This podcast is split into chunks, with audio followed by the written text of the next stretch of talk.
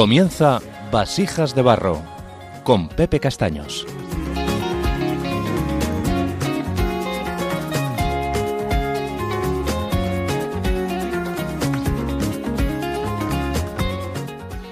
Dios no llama a los capacitados, sino que capacita a los que llama. Hey, queridos oyentes de Radio María, buenas tardes y bienvenidos de nuevo a Vasijas de Barro. Como siempre, deciros que este programa está inspirado por el Señor y por María, y que en él trataremos temas de actualidad y escucharemos de manera testimonial experiencias de diferentes personas y vivencias relacionadas con el tema del día. Yo soy Pepe Castaños y os doy la bienvenida a este programa Otra quincena más.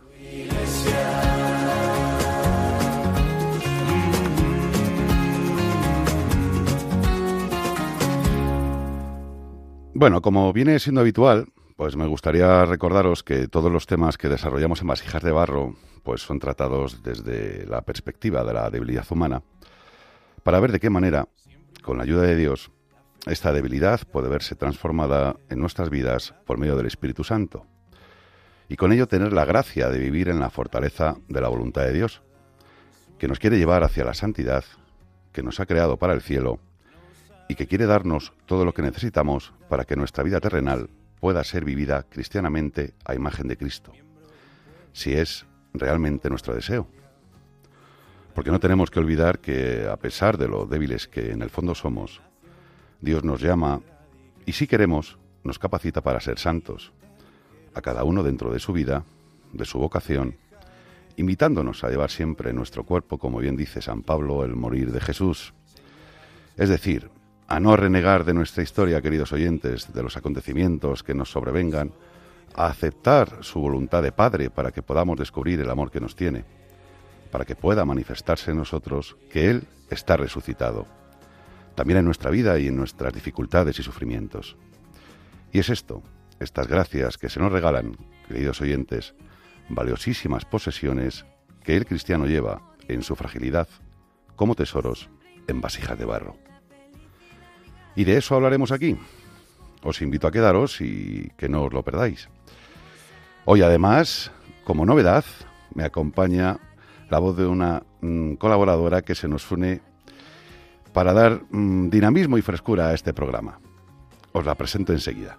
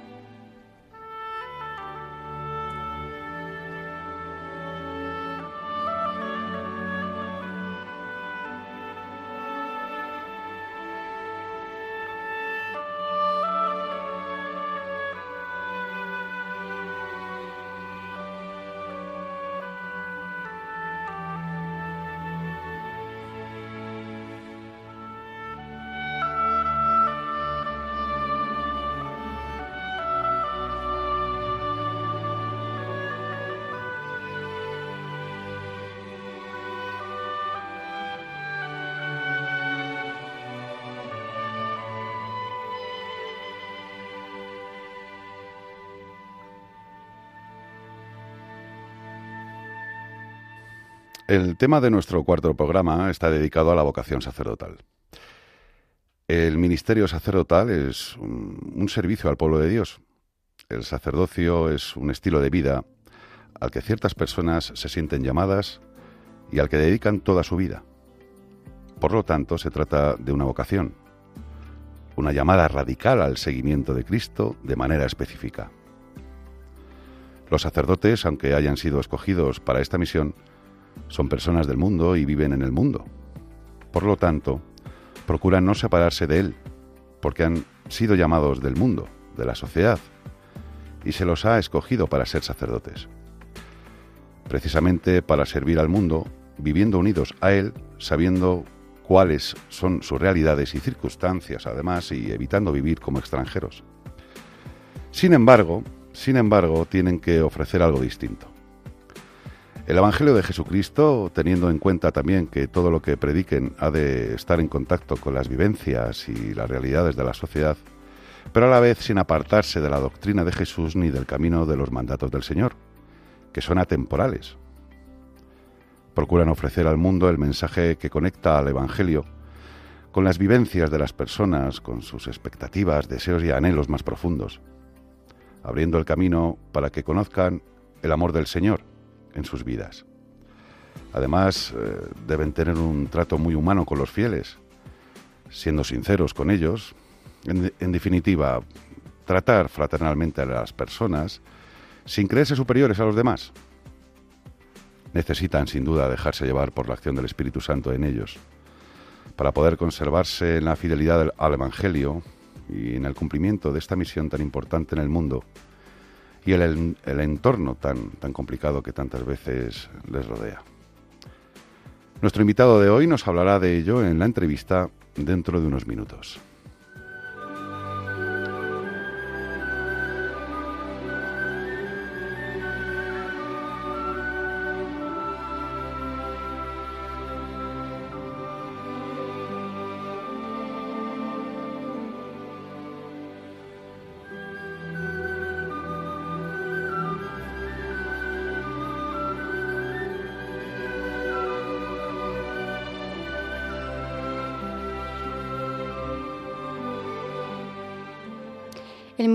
Sacerdotal es un servicio al pueblo de Dios, por lo tanto, su importancia no debe tomarse como algo que esté por encima de los demás.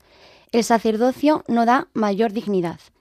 De hecho, no hay mayor dignidad que ser hijos de Dios y hermanos unos de otros. El sacerdote tiene la misión de servir al pueblo. Un sacerdote es hermano de los otros. Es ministro de la palabra de Dios y de los sacramentos, sobre todo del sacramento de la Eucaristía, y es quien marca, dirige y orienta el sentido del pueblo de Dios, inspirado por el Espíritu Santo. La entrada a la fe se produce escuchando la palabra de Dios, atender a lo que propone y aceptarlo, a través de la predicación, como bien explica San Pablo. Esta es una de las tareas del sacerdote, pero también invitar a la gente a la conversión y a la santidad, que en el fondo es una invitación al seguimiento de Jesús. La Eucaristía es fuente y culminación de toda la liturgia y de toda la predicación. Lo es en el sentido de que en la Eucaristía no solamente está el sacrificio de Jesús, sino también su vida, muerte y resurrección. Y si murió así, es porque vivió así. Y en ese ejemplo de la vida de Jesucristo, dedicada al servicio y a la salvación del ser humano, es en el que se basa su misión. En la celebración eucarística es donde reside la fuerza y la virtud. En el fondo, es la vida de Jesús, incluyendo el episodio pascual, lo que debe darles fuerzas para predicar. Por lo tanto, lo que pretenden los sacerdotes es llevar a la gente a la Eucaristía, es decir, que vean la vida, muerte y resurrección de Jesús y que lo experimenten como la mejor manera de vivir posible.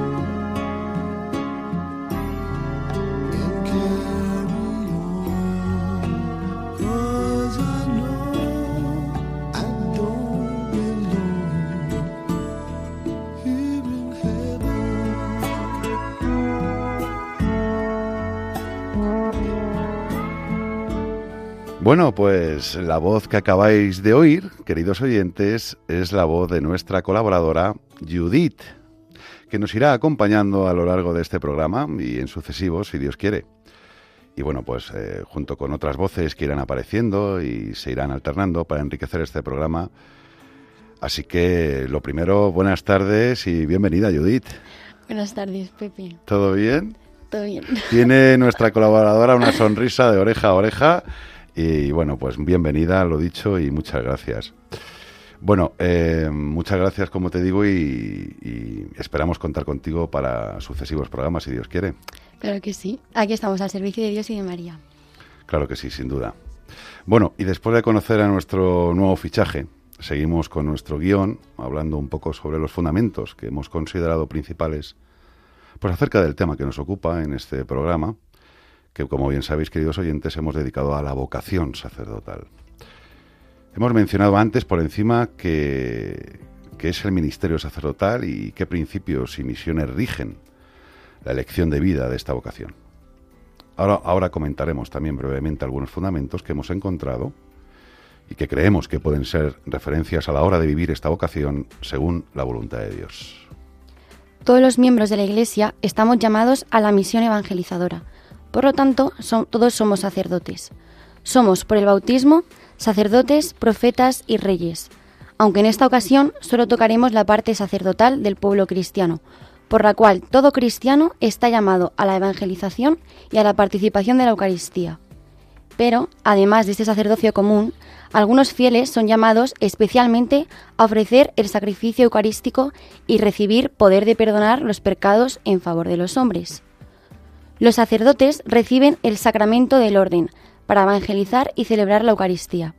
Su ministerio comienza con la predicación evangélica del sacrificio de Cristo, de donde recibe su fuerza y su virtud. Es decir, en la celebración eucarística es donde reside la fuerza y la virtud que necesita el sacerdote para atender constantemente a toda la sociedad. Su función es dar gloria a Dios, que consiste en que los demás conozcan y acepten a Dios, que sean cristianos y descubran la vida que el Señor quiere regalarles. La mejor gloria que el sacerdote puede dar a Dios es conseguir que los hombres lo acepten y así vivan la vida divina, la cual consiste en que todos seamos hijos de Dios y hermanos de los demás. Y siguiendo con ello, podríamos decir también que, bueno, pues que el Papa Juan XXIII, el Papa Bueno, explicó en un precioso discurso pronunciado en enero del, del año 1960, pues cuáles serían los tres elementos centrales para todo sacerdote. Y dijo cabeza, corazón y lengua. En cuanto a la cabeza, el Papa mm, la explicaba así. Decía que por la cabeza se mide la doctrina, el juicio, el juicio acertado del hombre de iglesia, del sacerdote de Cristo. Y ello implica, seguía diciendo Juan 23, conseguir pues una cultura adecuada desde la lectura de libros bien escogidos. Y sin esa cultura es mejor no, no ordenarse sacerdote. Por ello es necesario estudiar y estudiar toda la vida. Todo, todo ello además exige un, un continuo estudio, sobre todo en tres ámbitos bien preciosos. El conocimiento de los libros sagrados, Antiguo y Nuevo Testamento, los padres y, de los grandes maestros de la filosofía y la teología, mm, con Santo Tomás en la cabeza, la ciencia litúrgica y su aplicación, y en tercer lugar podríamos decir el conocimiento ¿no? y, y, la práctica de la legislación general de, de, lo que es el Código de Derecho Canónico. En lo que se refiere al corazón, pues el Papa Juan XXIII explicaba, el corazón de un sacerdote debe estar lleno de amor, como la cabeza debe resplandecer de verdad y de doctrina.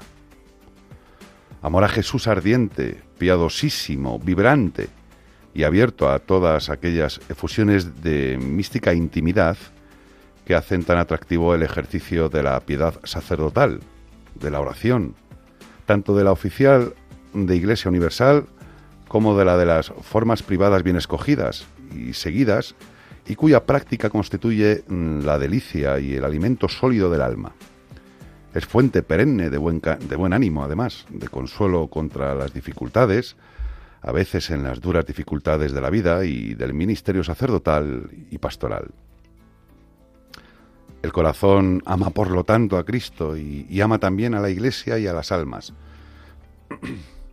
especialmente a aquellas confiadas a, nuestro, a nuestros cuidados y a nuestras más sagradas responsabilidades. Almas pertenecientes a todas las clases sociales, pero con especial interés y solicitud. Las almas de los pecadores, de los pobres, de todas las clases, de cuantos se consignan en las obras de misericordia y todo lo que se relaciona con ellas, o se inspira en la caridad evangélica. Y el tercer elemento, decíamos primero cabeza, luego corazón, bueno, pues ahora es eh, la palabra lengua, una lengua orientada y dirigida por la caridad. Así lo explicaba el Papa San Juan XXIII. Situado siempre en la doctrina o en el orden de la caridad, pero en relación especial con el don hecho por Dios al hombre de transmitir al cielo y a la tierra, con voz resonante, lo que es interioridad del espíritu. El Papa también avisaba de los peligros de un mal uso de la lengua. Tenemos la impresión de que en lo tocante al dominio de la lengua, todos pecamos algo más o menos, y que el saber callar y saber hablar a tiempo y bien, pues es señal de gran sabiduría y de gran perfección sacerdotal. Luego, además, eh, el Papa San Juan XXIII eh, añadía, la larga experiencia de la vida pues enseña a todos que para provecho de nuestra alma ayuda bastante más ver en las cosas el bien y detenerse en él que buscar el mal y los defectos y subrayarlos ligeramente y peor si se hace con malicia. El Papa reforzaba estas ideas con citas de la primera carta de San Pedro y de la carta de Santiago, que luego comentaremos brevemente por encima, así como de un texto de San Lorenzo Justiniani, creo que era. Tres palabras que nos permiten acercarnos a dimensiones de la vida cristiana, sobre las que el Papa Juan XXIII, San Juan XXIII, con su corazón de pastor y de padre, invitaba a los sacerdotes a vivir en plenitud la, la llamada a llevar el amor de Cristo a todos los hombres. Por último, decir que este sacerdocio puede vivirse de dos formas, y ciertamente creemos que desde vasija de barro así, así, lo, así lo son, que sería el sacerdocio secular o diocesano y el sacerdocio regular o religioso. Bueno, desde vasija de barro y porque verdaderamente es así. Tanto el sacerdote religioso como el diocesano ejerce el mismo ministerio sacerdotal en Cristo y para Cristo, en favor de la salvación de los hombres. La diferencia se da en la forma de vivirlo. Por un lado, el sacerdote diocesano depende directamente del obispo, lleva una vida personal y se forma en el seminario. No vive un carisma específico. Por otro lado, el sacerdote religioso pertenece a una institución religiosa y vive en comunidad, donde también se forma. Vive un carisma específico, el carisma de la institución, y depende directamente de su superior, pero también debe obediencia al obispo de la diócesis en la que se encuentra la comunidad.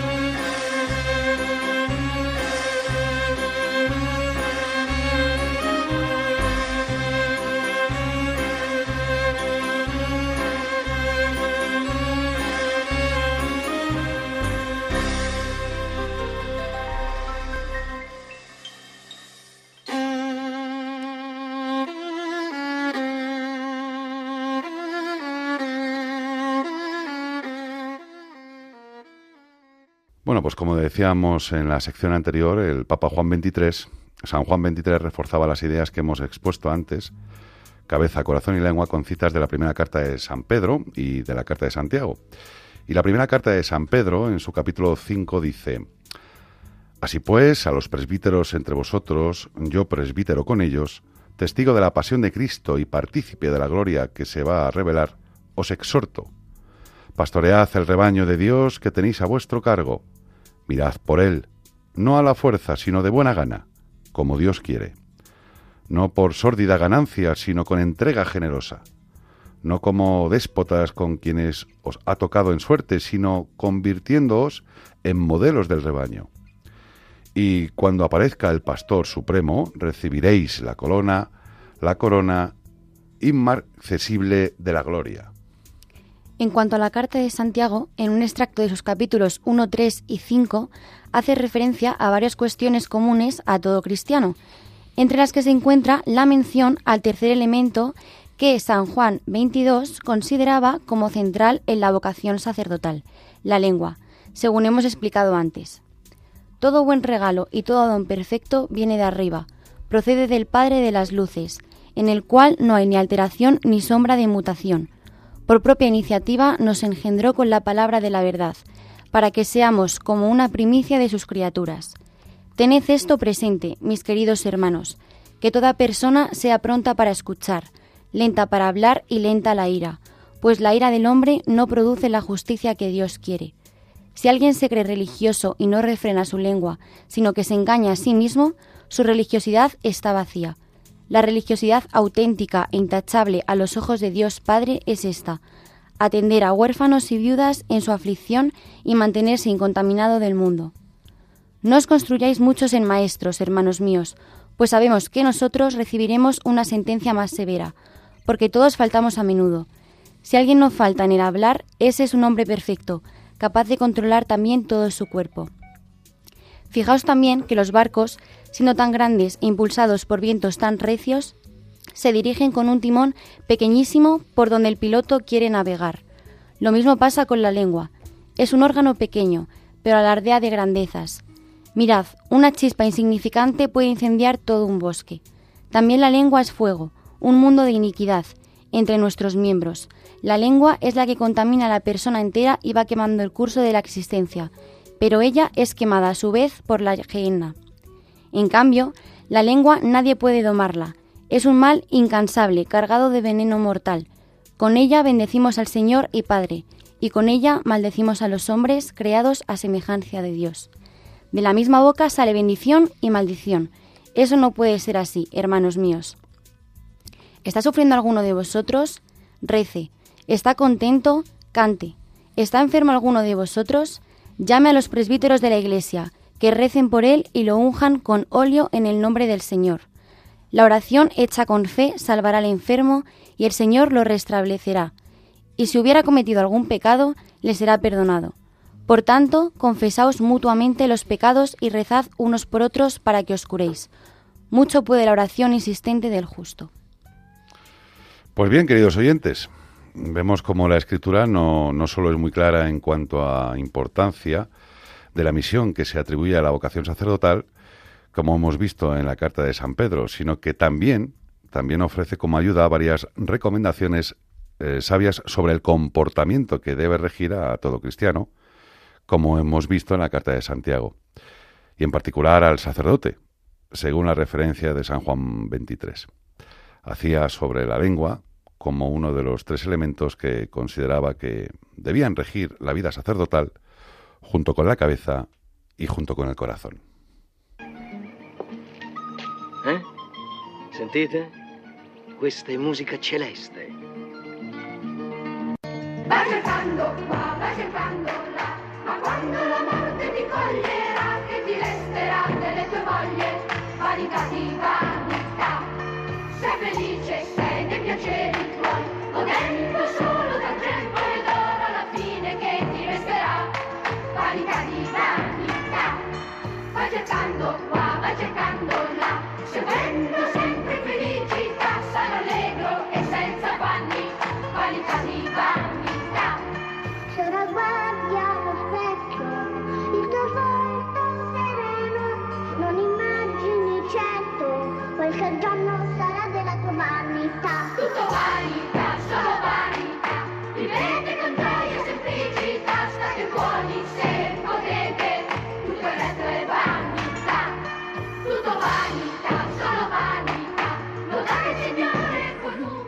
Bueno, queridos oyentes, después de esta rápida pasada sobre la descripción y fundamentos que hemos considerado más destacados sobre la vocación sacerdotal, bueno, pues es normal que surja alguna cuestión acerca de esta elección de vida y que el oyente, mm, ustedes, puedan considerar que excede a las capacidades humanas y al sentido común. Porque, ¿cómo es posible que una persona quiera dedicar su vida a un Dios que la sociedad está constantemente negando y juzgando como causa irrelevante, inútil o sin sentido. Y más aún, ¿de dónde sacan fuerzas para mantener pues una forma de vivir que, que va claramente a contracorriente del modo actual de vida de la sociedad? Y donde ser tan diferente lleva en muchos casos a ser considerado un fracaso e incluso a estar en el punto de mira de los demás. ¿No debe ser una tentación constante sentirse tan, tan aparentemente apartado de lo, que, de lo que hoy se considera normal? Bueno, pues es posible que alguna vez hayáis escuchado de alguien o, o, incluso os hayáis planteado algo similar, queridos oyentes, pero como dice la propia escritura, dichoso el que saca de ti fuerzas cuando piensa en las subidas, al pasar por el valle de lágrimas, lo van transformando en ontanar y las lluvias lo cubren de albercas. Esto lo podéis encontrar en el Salmo 84, pasaje que hace alusión a que quien camina con Dios en el corazón y vive su voluntad, pues no hay dificultad por la que no pueda pasar y hacerlo incluso con alegría. Porque el ser humano tiene fuerzas limitadas, pero Dios es real y sí que tiene poder y quien está dispuesto a darle gloria en su vida podrá verlo y vivir feliz. Y enseguida nuestro invitado nos hablará de ello y nos aclarará estas y otras cuestiones.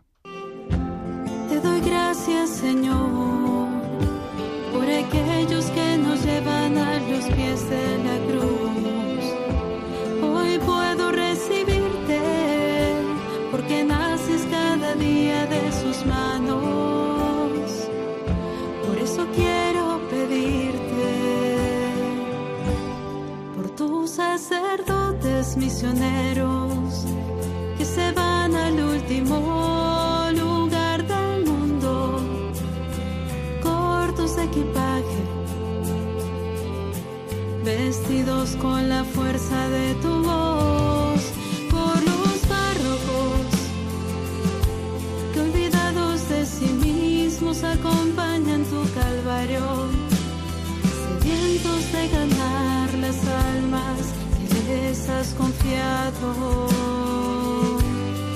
Te lo pedimos, Señor. Te lo pedimos, Señor. Bueno, bueno, bueno, pues después de la exposición de las diversas referencias cristianas que tienen relación, relación perdón, con el tema de- del día, pues damos la bienvenida a nuestro invitado de hoy que nos va a contar su experiencia en relación con, con esto que hemos comentado en su labor cotidiana. Así que muy buenas tardes, Padre Andrea. Muy buenas tardes, Pepe. Buenas tardes, Judith. Un placer estar aquí con vosotros. Muchas gracias, bienvenido a Vasijas de Barro, Andrea Botanna, Andrea Botanna. Bueno, eh, nosotros desde este programa de Vasijas de Barro, en esta, en esta radio, en la emisora de la Virgen, bueno, pues cada vez que tenemos un invitado delante, pues le abordamos a preguntas, le abordamos a preguntas porque, porque el saber no ocupa lugar, ¿no? Y ciertamente muchas veces somos desconocedores del tema que tratamos, ¿no? Y nosotros queríamos saber, nuestros oyentes estamos convencidos, Judith y yo, que querrían saber, al igual que nosotros, pues, pues muchas cosas. Entonces, a lo que nos dé tiempo, porque en la radio vamos siempre pillados por el tiempo, pues te vamos a... Preséntate rápidamente y dinos, ya sabemos quién eres y preséntate algo más. A ver, soy, me llamo Andrea, soy italiano, ¿no? Eh, soy presbítero. Yo nazco en una familia cristiana, soy el primero de siete y tengo seis hermanas más pequeñas que yo. Por eso también he entrado luego al seminario. Nada, llevo 10 años en España, entre el seminario, entre el Redentoris Mater aquí de Madrid, y desde hace un año y unos pocos meses presbítero, y llevo un curso y lo que llevamos de este, eh, trabajando en la parroquia de San Isidro Labrador, que bien conoces. Bien conozco porque yo soy también feligres de esa parroquia. ¿Y qué te iba a decir? Mm, Yo empezaría preguntándote, oye, Andrea, eh, ¿prefieres que te diga Andrea o Padre Andrea? Como quieras. Si eres Andrea, ya está, somos hermanos.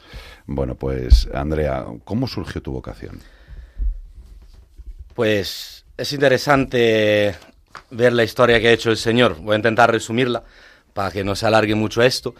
Y como te decía, nazco en una familia cristiana eh, al interno de una realidad concreta de la iglesia, que es el camino neocatecumenal, donde mis padres estaban y donde se me ha inculcado la fe. Eh, viendo desde pequeño, sobre todo yendo con ellos a la Eucaristía y los domingos que siempre eh, se nos ha regalado el poder celebrar laudes en familia y luego comer juntos. ¿no? Y siempre recuerdo a mi padre contándome las historias del Antiguo Testamento, los evangelios, intentando aterrizarlos un poquito a nuestra vida y se ha ido sembrando un poquito allí, de forma muy inconsciente. ¿no? Mucho, muchas cosas luego las he visto más tarde, ¿no? revisando un poquito toda la vida. Y con la adolescencia entré yo también eh, en ese camino, me invitaron mis padres y empecé, por un lado, vivir la fe con una comunidad, mm, en medio de la adolescencia, con todas las crisis, las rebeldías y lo que es normal en esa edad. Y a la vez empezar a descubrir el mundo ¿no? hasta darme cuenta que eh, esta, esta fe pues no era tanta fe. ¿no? que creía que era un tío majo, que hombre, no ha matado a nadie, que mejor que otros, ¿no? En el fondo, es decir, que no había entendido nada de lo que es el ser cristiano. Y, y el mundo me atraía mucho. Y yo siempre he tenido claro una cosa de la vocación, eh, que no era ser cura. Yo me quería casar. ¿no? Tenía en la cabeza que para ser feliz tenía que casarme y tener hijos. Y pues poco discernimiento. El Ah, Señor no- no quería había pensado cura. otra cosa. Yo no quería ser cura y no me gustaba mucho, a decir la verdad, los curas. Pero bueno, el Señor ha hecho toda una historia, me ha permitido tocar el mundo, siempre ha sido muy, muy bueno conmigo, muy humilde, me ha dejado libre. ¿no? Me atraía al mundo y he pasado mucho tiempo viviendo a medias, con un pie en la iglesia y un pie en el mundo. Y venga, las fiestas, todo lo, todo lo que podía ofrecerme, los placeres, ¿no? Con los amigos, con el salir, con las mujeres, ¿no? Todo lo que el mundo podía, podía ofrecerme. De hecho, estuve tres años con una, con una chica porque, y pensaba casarme con ella. Y, hay un par de acontecimientos que han marcado mucho. Uno, un accidente que tuve con 18 años, que no me hice mucho daño, pero me plantó adelante el problema de la muerte y no tenía una respuesta. ¿no? Y de ahí entré en un bucle de, de- de pecado y de, de malestar, de crisis existencial, por decirlo de alguna forma, ¿no? casi depresivo. Y, y mi vida se convirtió en un infierno. Imagínate, vivía más de noche que de día. En casa eran todo problemas, todas peleas. Y, y he despreciado seriamente la vida. Y hasta una, una noche concreta, eh, donde vi la vocación, me invitaron a ir a un retiro, ¿no? Eh, y fui, y allí no quería yo admitirlo, pero llegó un momento, una noche, hasta las 2, 3 de la noche, no podía dormir, hasta que lo admití, dije, vale, Señor, si quiere que sea tuyo, pues que así sea. Y ahí el Señor me regaló de poder estar en paz, de ver que eso era. Luego lo he rechazado, porque yo seguía queriendo hacer mi vida y, y el Señor me ha dejado libre de hacerlo hasta que me ha cerrado puerta por un lado o por otro, hasta que me he rendido, ¿no? Y tres años más tarde he entrado al seminario y así un poquito nace la cosa. Qué estupendo, qué estupendo. Bueno, nosotros queríamos preguntarte también, porque hay gente aún dentro de la iglesia que no sabe de esto. Eh, ¿Es posible el celibato? el celibato es posible, ¿no? De hecho, dice la Iglesia que es un carisma que Dios concede, ¿no? A los que lleva al, al presbiterado y es una gracia. El celibato no es un, una castración, ¿no? Es cierto que supone renunciar a vivir la sexualidad conforme a la naturaleza, ¿no? Con una mujer, con una familia, pero he visto que ahí el Señor me, yo que no lo quería, que quería casarme, a mí el Señor me ha hecho feliz siendo cura y me sacia él. Es un combate, desde luego, muchas veces eh, es duro, la tentación muchas veces aparece, ¿no? Pero es también un- una invitación constante a estar agarrado al Señor, ¿no? A vivir de su amor y en la medida de que uno puede vivir del amor de Dios, pues esto le sacia y ya no, no, no necesitas otros amores. Qué bueno, qué bueno. Oye, yo te haría una pregunta, o sea, un- una pregunta larga, que parece que son dos preguntas en una. Yo te diría, oye, Andrea, padre Andrea, ¿por qué, por qué un sacerdote, que esto llama mucho la atención además a la gente, ¿no? ¿Por qué un sacerdote viste de negro y, y a su vez eh, es difícil para un sacerdote que viste de negro mostrarse como tal en la calle, con el juicio que hay además hoy en día hacia la iglesia y hacia los sacerdotes. Pues, a ver, vestimos de el vestir de negro, el traje clerical que se llama, es un signo, ¿no? Para el mundo, un signo de pertenencia a Dios, fundamentalmente. Siempre esto, mm, tanto en toda la tradición judío-cristiana, aparece este, esta necesidad de distinguirse, no solamente, evidentemente, el cura, necesitamos llevar también un estilo de vida distinto, pero el, hay un documento precioso ¿no? de la Congregación para el Clero, que es el Directorio para el Ministerio y la Vida de los Presbíteros, que explica ¿no? bastante bien esta necesidad de, eh, de distinguirse de cómo se viste el mundo, con lo cual es necesario ¿no? tener una forma, un traje que sea digno, que sea sobrio, ¿no? y que nos distinga, para que al ser personaje público la gente eh, tiene que podernos reconocer. El simple pasar por la calle vestido de negro ya es una palabra de Dios para el mundo, que existe otra forma de vivir, que uno la acepte o no, ya esto está a su libertad, pero ya es una palabra y a mí se me ha enseñado a vestir de negro. Cada conferencia episcopal establece los colores permitidos. El negro a mí siempre se me ha enseñado que tiene más significación en el sentido que es el color de la muerte, indica el estar muertos al mundo porque vivimos en Cristo. ¿no? Y sigue siendo una palabra extraña, pues muchas veces por la calle te miran mal, te, ves que empiezan a hablar, que provocan.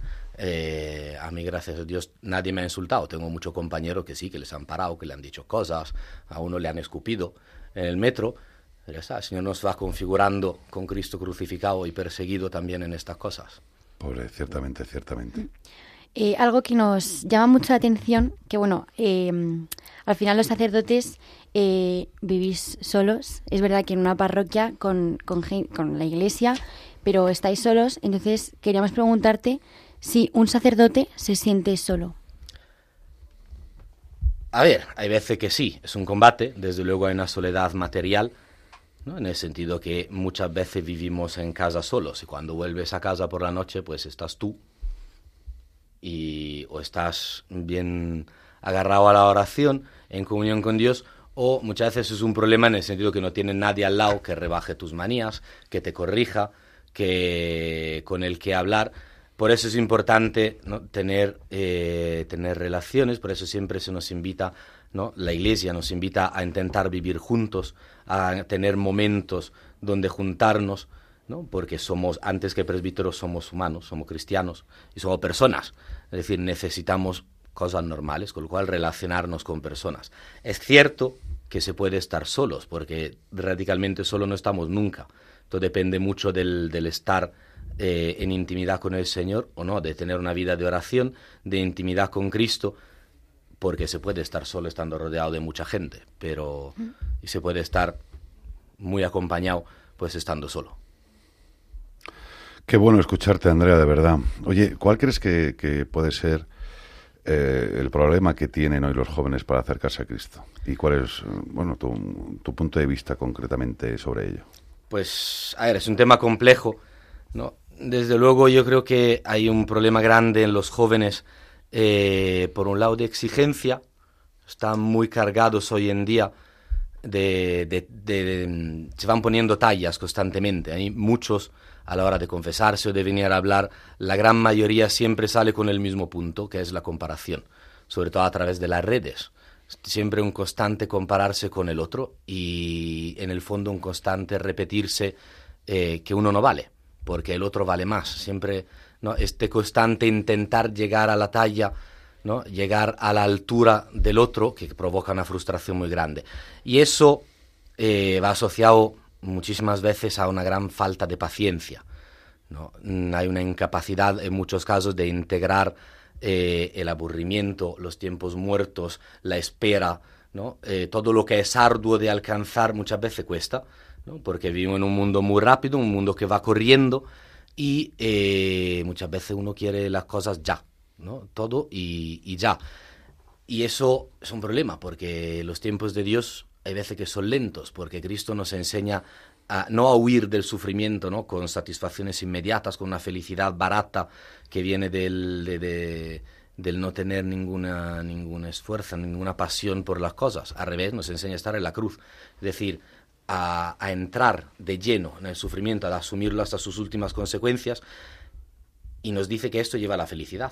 Es decir, todo lo que tiene que ver con la felicidad tiene que ver con el trabajo ¿no? y con el amor, porque, en, no, por, porque eso nos evita entrar en un, en un moralismo, en un esfuerzo que nos destruye. Pero si uno hace la cosa por pasión, por amor, te cansas, pero esto no te frustra, no, te, no acabas agotado, al revés, acaba con una satisfacción.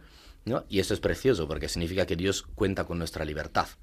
¿no? Porque si nos diera la cosa hecha y dice, nada, tú no hace falta, no sirves, toma, te lo doy, pues te está eliminando de la ecuación y entonces pues es como un titiritero. Y eso es un poquito por dónde va la cosa, luego se podría explicar mucho más y mucho mejor.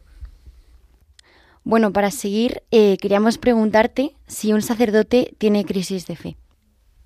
Por supuesto, la crisis siempre eh, puede aparecer, no es una constante, ¿no? pero en la vida de, de, fe, como la fe precaria, ¿no? por su naturaleza, pues puede aparecer, pueden haber eh, dudas, pueden haber momentos de desánimo.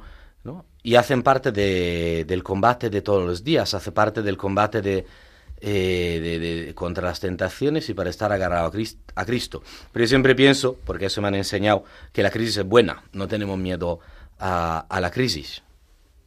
Hay que saberse dejar ayudar, ¿no? hay que poquito a poco aprender a pedir ayuda a Dios y a las personas que Dios nos ha puesto alrededor. ¿No? Ah, tenemos hermanos en la fe, tenemos, yo tengo unos formadores estupendos de seminarios con los que seguimos en contacto, que siempre tienen una palabra, ¿no? y donde se da una comunión y a raíz de esto el Señor va ayudando y de la crisis se puede salir, pero la crisis es buena porque uno tiene que eh, constantemente replantearse ¿no? la vida. Esta iglesia que dice de sí misma que eh, está siempre en constante renovación, ¿no?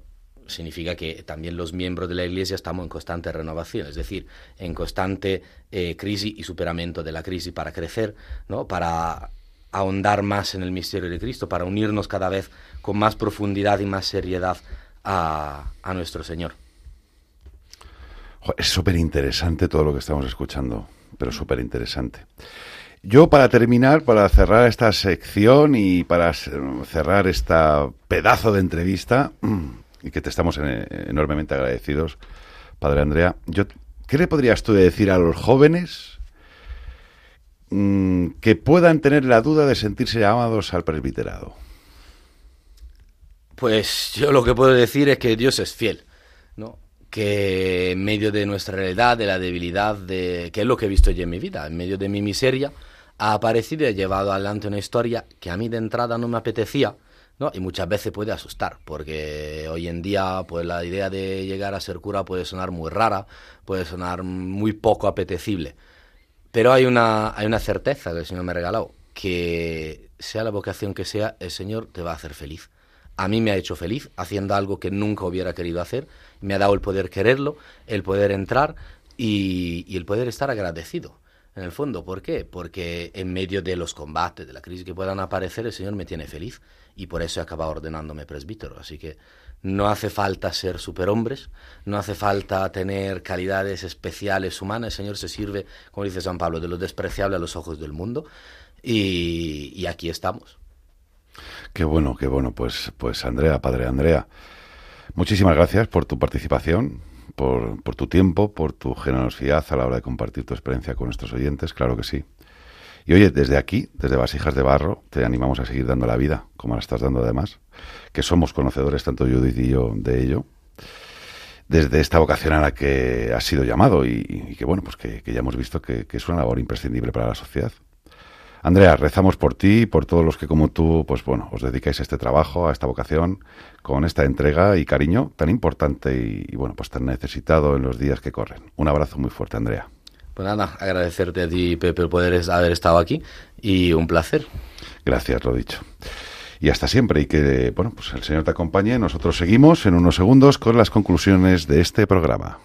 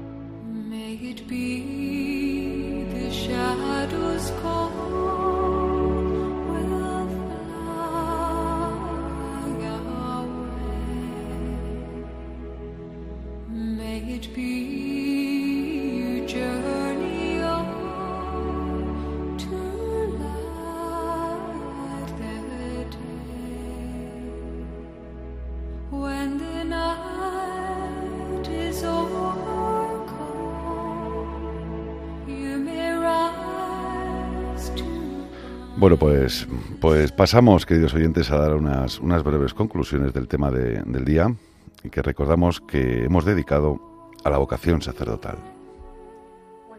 Hemos visto que ser presbítero es un servicio imprescindible para la sociedad que tiene como misión principal hacer presente a Cristo en la Eucaristía para que los fieles podamos hacernos uno con Él en la comunión y dar así cumplimiento a lo que dice el mismo Jesús en el Evangelio de San Juan.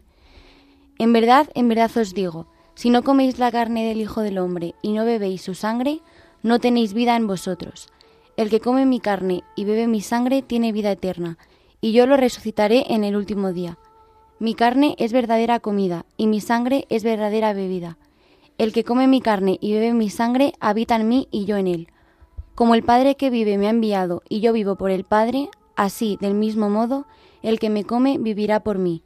Este es el pan que ha bajado del cielo, no como el de vuestros padres, que lo comieron y murieron. El que come este pan vivirá para siempre. Y ante un papel tan crucial, hemos descubierto que la vida plena está en descubrir la misión a la que cada uno de nosotros ha sido llamado, dentro de una vocación concreta, y que puede ser la vida religiosa o formar una familia, pero que está pensada por Dios, para que podamos encontrarnos con su amor en el servicio a los demás, y como hizo Cristo, y como es el caso que nos ocupa en el tema de hoy. Solo entonces descubriremos que no hay vida desperdiciada y que desde la perspectiva de Cristo todo cobra el mejor de los sentidos. Y terminaremos con una recomendación de lectura para todos ustedes y muy especialmente para los sacerdotes. Nuestro párroco lo describe como el libro que todo sacerdote debería leer al menos una vez en su vida, así que ahí lo dejamos. Su título es De las virtudes y de los vicios, de Concepción Cabrera de Armida. Lo repito, de las virtudes y de los vicios, de Concepción Cabrera de Armida. Esperamos que os sea de interés y de ayuda eh, a todos aquellos que gustéis de su lectura.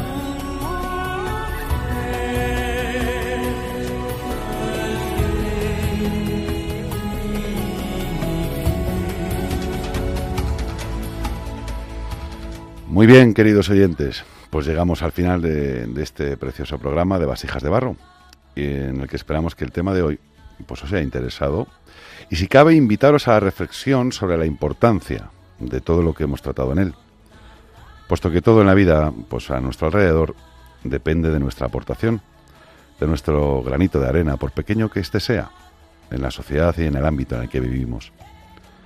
Todos, absolutamente todos, podemos colaborar en que este sea un mundo mejor, sobre todo para aquellos que se encuentran a nuestro alrededor y a los que también nosotros, y no solo los sacerdotes, estamos llamados a servir.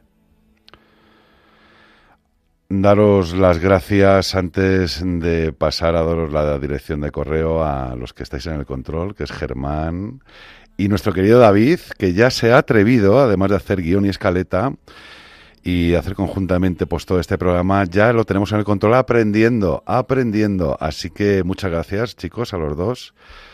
Damos las gracias a Judith, damos las gracias a Judith por su colaboración. Gracias, a ti, Pepe. No, muchas, muchas gracias.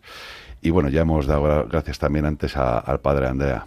Deciros también que si queréis escribirnos, pues como siempre os digo, podéis hacerlo en la dirección de correo vasijasdebarro arroba radiomaria.es. Os la repito, vasijasdebarro arroba radiomaria.es y que también podréis volver a escuchar este programa en la página oficial de Radio María. En el apartado programas y podcasts, los podcasts de Radio María, donde pulsando en el botón ver lista de podcasts, pues podréis encontrarlo por orden alfabético en la letra correspondiente. La V de vasijas de barro en este caso. Y lo dicho, muchos abrazos virtuales, muchas gracias por estar ahí. Nos podréis oír de nuevo en, en dos semanas. Os esperamos en el, en el siguiente programa y que Dios os bendiga a todos. Soy de tu familia, qué bonita es. Y así termina Vasijas de Barro con Pepe Castaños.